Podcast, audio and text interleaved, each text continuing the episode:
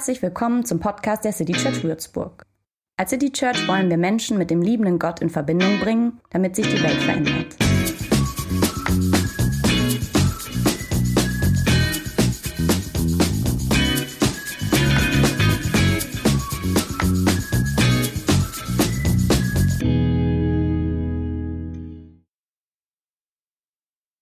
Wo ist Gott?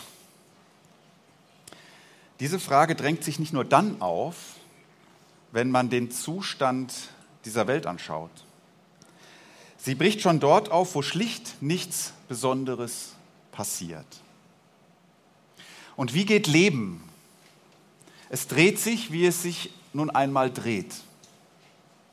Müsste Gott nicht eigentlich viel öfter außergewöhnlich daraus auftauchen? Diese Fragen und die Suche nach Antworten auf diese Fragen werden uns ab heute bis Ostern beschäftigen. Und meine Anfangssätze gerade waren nicht meine, sondern ich habe aus einem Buch zitiert. Und dieses Buch trägt dieselbe, denselben Titel wie unsere Predigtreihe Heiliges Leben. Der Autor sucht nach Antworten in folgender Richtung. Ich zitiere ihn nochmal. Könnte es, könnte nicht schon dieses ganz normale Leben ein heiliges Sein. Eines, das dazu einlädt und herausfordert, alltäglich etwas Heiliges zu erleben. Und dann zitiert er seinerseits einen jüdischen Religionsphilosophen Martin Buber und der hat gesagt, wenn du das Leben heiligst, begegnest du dem lebendigen Gott. So, ich konnte es selbst nicht, einfach nicht besser sagen, also habe ich gedacht, ich fange genau so an, wie Sebastian Rink, so heißt er, sein Buch anfängt. Er kann wirklich gut mit Sprache, und äh, mit der Auslegung biblischer Texte. Und in drei Wochen wird er selbst hier stehen und predigen. Ich glaube in drei Wochen, ungefähr. Wir machen uns um diese Fragen, wo ist Gott und wie wird der erlebbar im alltäglichen Leben, ähm, Gedanken, weil wir zu glauben wissen, äh, dass viele von euch diese Frage kennen. Glaubende, genauso wie eher nicht Glaubende oder nicht mehr Glaubende oder nicht mehr ganz so wie früher Glaubende oder, oder total überzeugt Glaubende. Aber ich ahne, ihr kennt, wir, wir, wir wissen es eigentlich. Viele von euch kennen diese Frage. Wo ist Gott? Wo ist eigentlich Gott angesichts all dieser Probleme der Welt, aber auch angesichts eigentlich einfach meines so gewöhnlichen Lebens?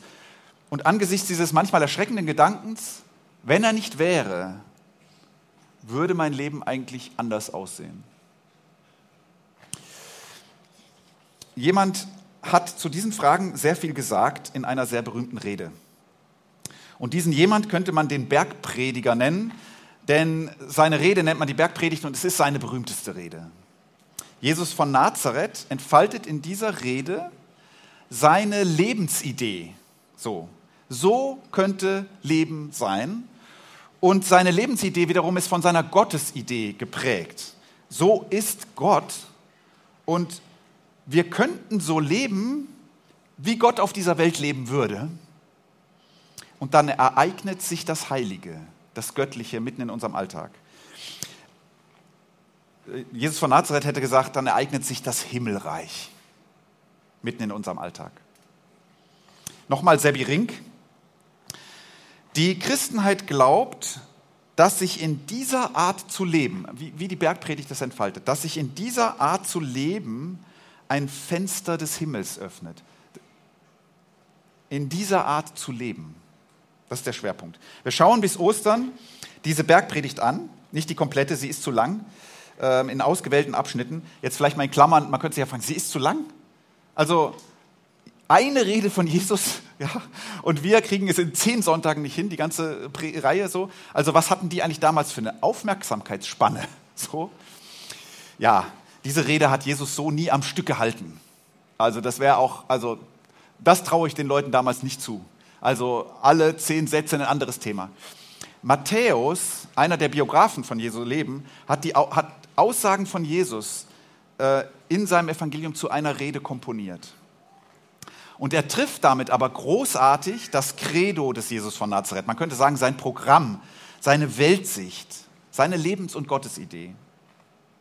So, also wir suchen heute und an den kommenden Sonntagen, zehn Sonntage sind das, glaube ich, ähm, in einer Rede nach dem Himmelreich und nach Ideen, wie man leben kann, sodass sich das Heilige ereignet.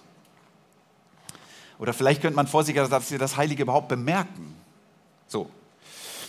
Heiliges Leben. Heilig leben bedeutet bei Jesus übrigens nicht irgendwie weltentrückt zu leben oder fehlerlos oder super fromm oder spaßbefreit oder überirdisch oder irgendwas, was wir vielleicht so heilig so. Ganz im Gegenteil. Heiliges Leben bedeutet, dass du glaubst, dass in deinem ganz gewöhnlichen Leben Heiliges geschieht. Insofern Besonderes, dass man sozusagen in dem, was geschieht, Gottes Handeln wieder, wieder erkennt. So. Im gewöhnlichen Leben kann der Himmel die Erde küssen. Das zu glauben und das dann zu bemerken. Oder, das, oder so zu leben, dass man es bemerkt und dass es geschehen kann. Und das vom Bergprediger zu lernen, das wäre heiliges Leben. So, jetzt schauen wir heute in den Beginn dieser Rede. Äh, ganz, bekannter, ganz bekannte Worte sind das heute, saustarke Worte. Wenn man sie liest, merkt man allerdings schon, okay, dieser Mensch, dieser Bergprediger hier, der hat schon eine außergewöhnliche Sicht auf das Leben. Also auf so Worte muss man erstmal kommen. Ich lese sie vor, und zwar aus der Übersetzung, die Sebastian Rink äh, selbst angefertigt hat. Und sie, sie hat ein paar schöne Worte, die, die so ein Text, den man vielleicht schon mal gehört hat, nochmal anders klingen lassen. Reich sind die, die an Lebensgeist arm sind, denn ihnen gehört das Himmelreich. Glücklich sind die, die traurig sind, denn sie werden getröstet. Mächtig sind die, die machtlos sind, denn sie werden die Welt erben. Satt sind die, die nach Gerechtigkeit hungern und dürsten, denn sie werden ernährt werden. Himmelsglücklich sind die, die sich erbarmen, denn man wird sich ihrer erbarmen. Himmelsglücklich sind die, die ein klares Herz haben, denn sie werden Gott sehen. Himmelsglücklich sind die, die Frieden schaffen, denn man wird sie Söhne und Töchter Gottes nennen. Himmelsglücklich sind die, die wegen ihrer Gerechtigkeit gejagt werden, denn ihnen gehört das Himmelreich. Himmelsglücklich seid ihr, wann immer sie euch beschimpfen, verfolgen oder schlecht über euch reden. Freut euch und jubelt, denn euer Lohn im Himmel ist groß. Denn genauso haben sie die Propheten vor euch verfolgt. Ja, das ist, ich sag mal, wenn du denkst, ich schreibe mal so einen Lebensratgeber, wie man glücklicher wird oder so, und du fängst so an, weißt nicht, wie viele Leute dich ernst nehmen werden. Glücklich sind die Traurigen, die Armen, die, die verfolgt werden. Freut euch und jubelt. Der Blick des Bergpredigers ist tatsächlich ein ziemlich anderer aufs Leben. Und ernst nehmen kann man diese Sätze eigentlich nur deshalb, weil der, der sie sagt, ähm, so lebte, wie er lebte. Weil, es, weil, weil der, der, der diese Sätze sagt, einer ist, dessen Leben du fast nicht, nicht ernst nehmen kannst. So, der, der lebte so, wie Gott unter uns leben würde. Und, und deshalb, wenn man sagt, okay, der sagt so etwas, dann muss es mehr sein als einfach Ironie, könnte man ja für Ironie halten, ne? für, für ganz schwarzen Humor, Kabarett oder so, oder Geschwurbel einfach. Vielleicht am ehesten noch Kunst. Etwas so ausdrücken, dass man denkt, hä, aber irgendwas daran ist faszinierend, wahr. Okay, schauen wir, was wir mit dem Text anfangen können. Wir gliedern ihn in zwei Abschnitte und wie gesagt, wir suchen darin nach dem Heiligen. Und der erste Abschnitt, den könnte man überschreiben, die Vergessenen. Die Vergessenen. Welche Leute rückt er am Anfang in den Blick? Am Anfang dieses Abschnitts, am Anfang dieser Rede. Ne? Die an Lebensgeist armen, armen, die Traurigen, die Machtlosen und die, die nach Gerechtigkeit hungern und dürsten. Und er nennt sie reich, glücklich, mächtig und satt. So, und jetzt ist ja völlig klar, jedem und jeder von euch und, und Jesus selbst auch, so ist es nicht. So ist es nicht. Äh, die Armen sind nicht reich, die sind arm. Und äh, die werden ja auch nicht irgendwann reich. Und wenn man diesen Text so versteht, als ob Jesus eigentlich nur vom Jenseits redet, dann werden die mal reich werden, dann versteht man den Text falsch. Ähm, die Machtlosen sind nicht mächtig, das, die sind ohnmächtig. Das war damals so, das ist heute so, das ist 2000 Jahre später durch diese immer so gewesen. Das weiß der Bergprediger schon auch. Was also macht er hier? Am Beginn seiner großen Rede über die göttliche Lebensidee stellt er Leute, die vom Leben sehr benachteiligt sind, die, die vom Leben fast abgeschnitten sind, übersehen, vergessen, die rückt er vom Rand in die Mitte. Und er schiebt damit sozusagen die Vergessenen mit ziemlich krassen, unwirklichen Worten in unseren Blick, ob wir wollen oder nicht, in unser Bewusstsein. Und das bedeutet für unsere Frage, wo ist Gott, wie erlebt man das Heilige, das, für unsere Frage bedeutet es, wenn du das Heilige im Leben bemerken willst, dann müssen diese Leute in deinen Fokus. Und jetzt hör mal meinen Worten zu, wie ich das versuche so ein bisschen zu malen und, und sinne mal nach, welche Menschen kommen da in dein, in dein, vor deinem inneren Auge, welche tauchen da auf? Vielleicht auch nicht nur Leute, die weit weg wohnen und in ganz anderen Zusammenhängen, sondern die du vielleicht sogar kennst. Das sind zum Beispiel die an Lebensgeist Armen. Luther hat übersetzt die geistlich Armen. Und man denkt dann, wenn man nicht länger darüber nachdenkt, sind die Dummen gemeint oder was, oder die nicht so intelligenten. Aber nee, der Geist Gottes ist der Lebensgeist. Also das, was dich lebendig macht. Du könntest sagen, hier ist alles gemeint oder hier fehlt jemandem alles, was dir morgens Energie gibt, um aufzustehen und den Tag zu gestalten. Und da gehört der Kaffee rein und das Essen, was du gestern Abend hattest und was dir heute Morgen Kraft gibt.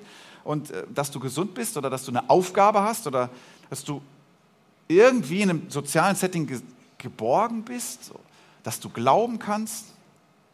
Was auch immer du zum Leben brauchst. Ähm, das alles könnte man zusammenfassen unter Lebensgeist. Und heute Morgen sind Menschen aufgestanden, obwohl, sie sind trotzdem aufgestanden, obwohl diesem, dieser Tag, an diesem Tag vielleicht kaum etwas ihre Lebensgeister wecken wird, weil es eigentlich an allem fehlt. An Nahrung, an Perspektive, an Freiheit vielleicht, an Chancen, an Hoffnung.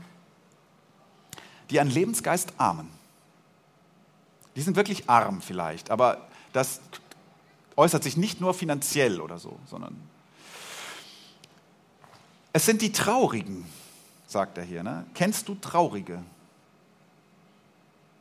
Also wo man sagen würde, das ist ein Trauriger, der ist nicht nur jetzt heute mal traurig. Vielleicht kennst du die nicht, weil die gehen nicht so oft vor die Tür oder nicht mehr. Vielleicht denkst du an jemanden, hab lange nicht mehr gesehen. Es sind die Machtlosen.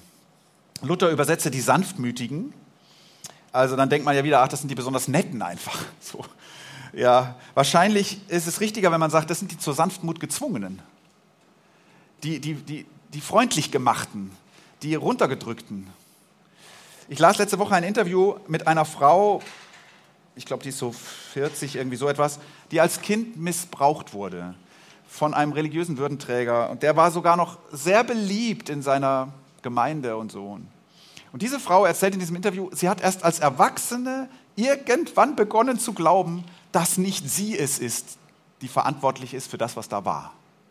Hat sie geglaubt als Kind. Hat man ihr so eingeredet. Sie war so zur Machtlosigkeit und zur Sanftmut gezwungen, dass sie alle schützte, auch andere Kinder übrigens, außer sich selbst. Die Sanftmütigen, die zur Sanftmut gezwungenen, die leise gemachten denen man nicht glaubt. Es sind die, deren Weinen so leise ist, dass es keiner mehr bemerkt.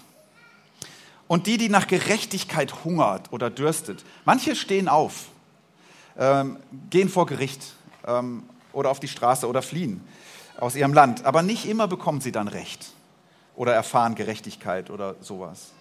Vielen von ihnen wird nicht geglaubt. Manche werden von Regime weggesperrt, ähm, von Behörden übergangen. So, oder, oder von der Gesellschaft, manchmal von uns selbst gemieden, weil manche sind in ihrer Wut auch so anstrengend. Und dann, manche sind durch ihre Wut vielleicht bitter geworden.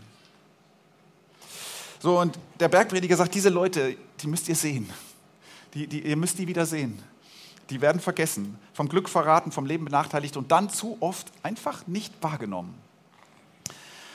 Ich zitiere nochmal Sebi Rink. Er sagt, diese Sätze sind wie so ein Klageschrei Gottes. Man könnte vielleicht sagen, als ob Gott sagt, verdammt nochmal, ich finde mich nicht einfach damit ab, wie es ist. Die Armen, die müssten ein Königreich haben. Die Leidenden, die müssten getröstet werden. Die Machtlosen müssten die Erde verwalten. So rum wäre das richtig. Die ungerecht Behandelten sollen endlich zu ihrem Recht kommen. Lass das mal sacken. Wenn Gott hier bestimmen würde, dann wäre es so. dann wären letzte erste. Das hat auch irgendeiner mal gesagt. So, also wo blitzt jetzt hier das Himmelreich auf? Äh, äh, was bedeutet dieser Text für ein heiliges Leben? Im Grunde das, immer dann, wenn du und ich die Vergessenen wahrnehmen, wenn einer dadurch Lebensgeist bekommt, was auch immer ihm da fehlt, äh, wenn eine Traurige lächelt, wenn ein Machtloser ermächtigt wird, wenn eine nach Gerechtigkeit dürstende satt wird, dann ereignet sich Himmelreich. Dann ereignet sich Gott. Dann geschieht etwas Heiliges. Und der zweite Abschnitt, zu dem ich jetzt komme, man könnte überschreiben die Himmelsglücklichen. Man könnte auch sagen die Vergesslichen, die jetzt erinnert wurden. Ich nenne es lieber die Himmelsglücklichen. Dieser zweite Abschnitt beschreibt jetzt Menschen, die auf diese Weise sich an Vergessene erinnern und etwas tun und Jesus nennt sie Himmelsglückliche.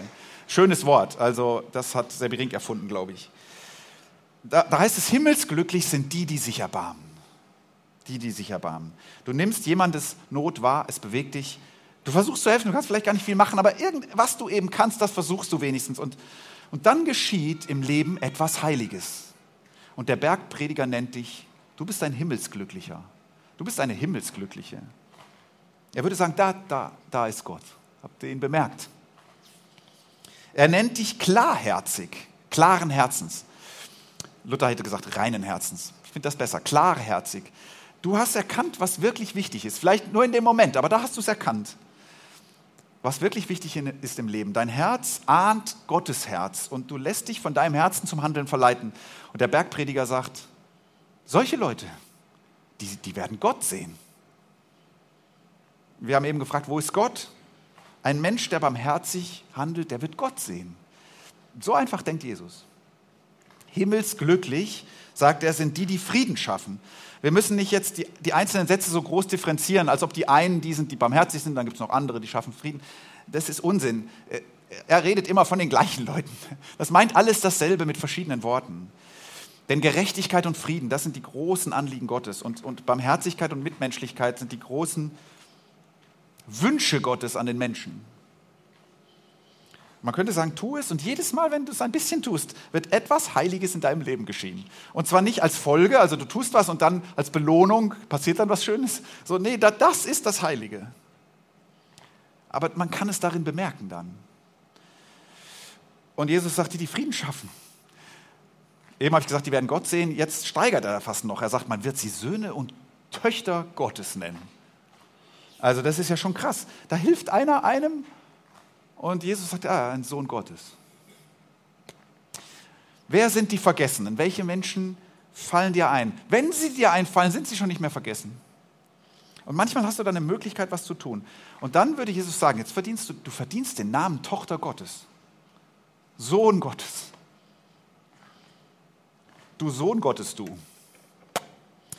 Weil man die Verwandtschaft zum Vater erkennt, würde ich jetzt mal so sagen. Heiliges Leben. So, die letzten zwei Sätze, die sind hart und man muss die noch nennen. Denn der Bergprediger ist ziemlich nüchtern dann ähm, im Blick auf die Auswirkungen, die das haben kann.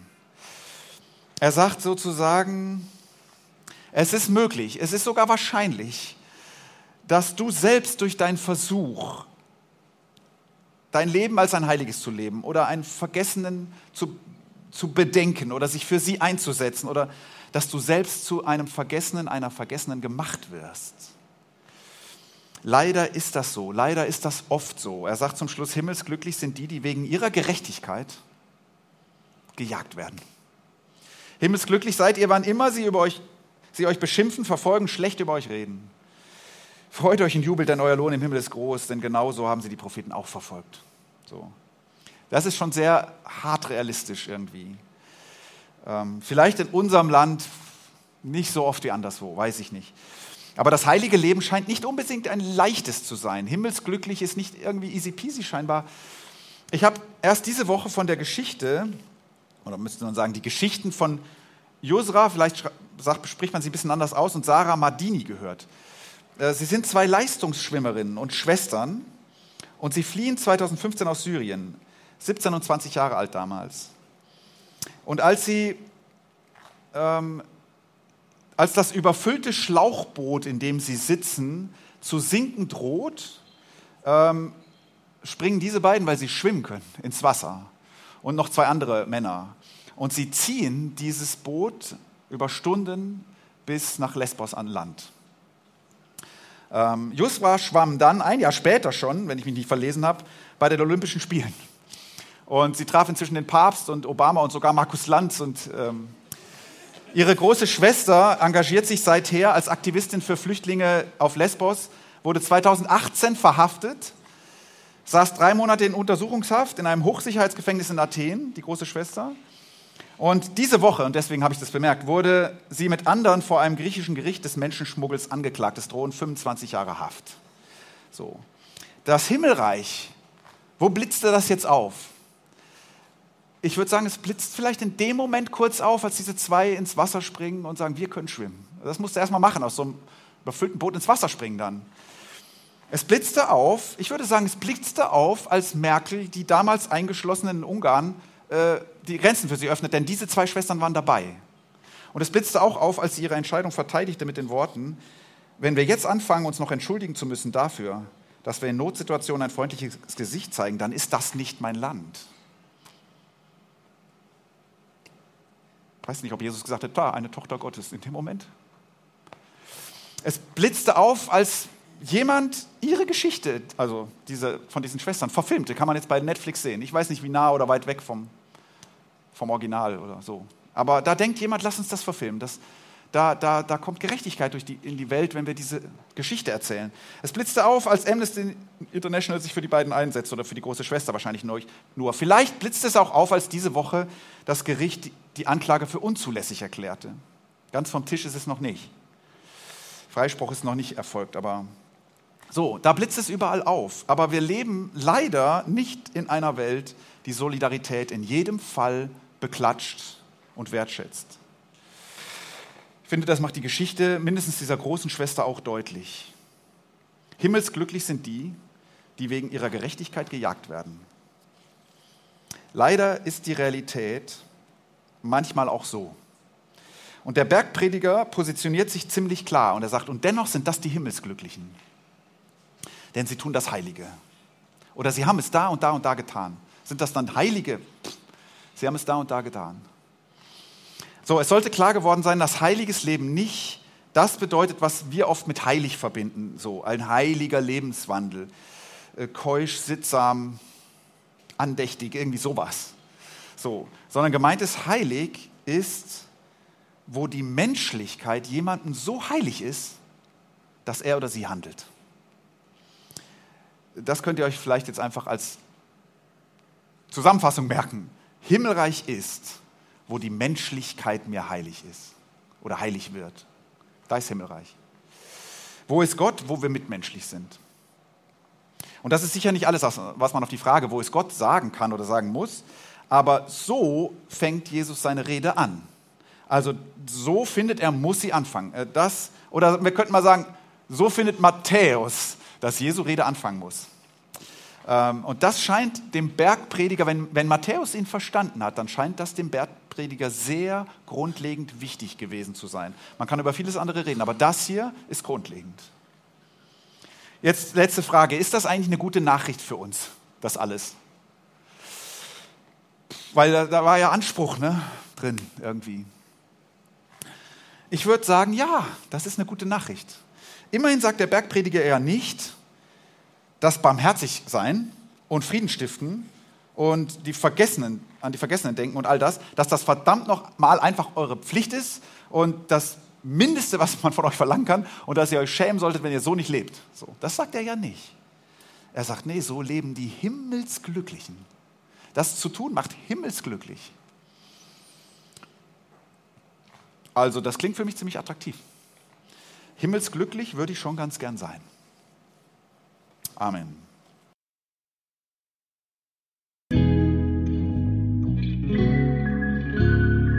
Mehr Infos zu dem, wer wir sind und was wir machen, kannst du unter citychurch.de nachlesen. Wenn du uns unterstützen willst, und wir brauchen Unterstützung, findest du Informationen dazu in den Show Notes oder unter citychurch.de-spenden. Vielen Dank und bis zum nächsten Mal.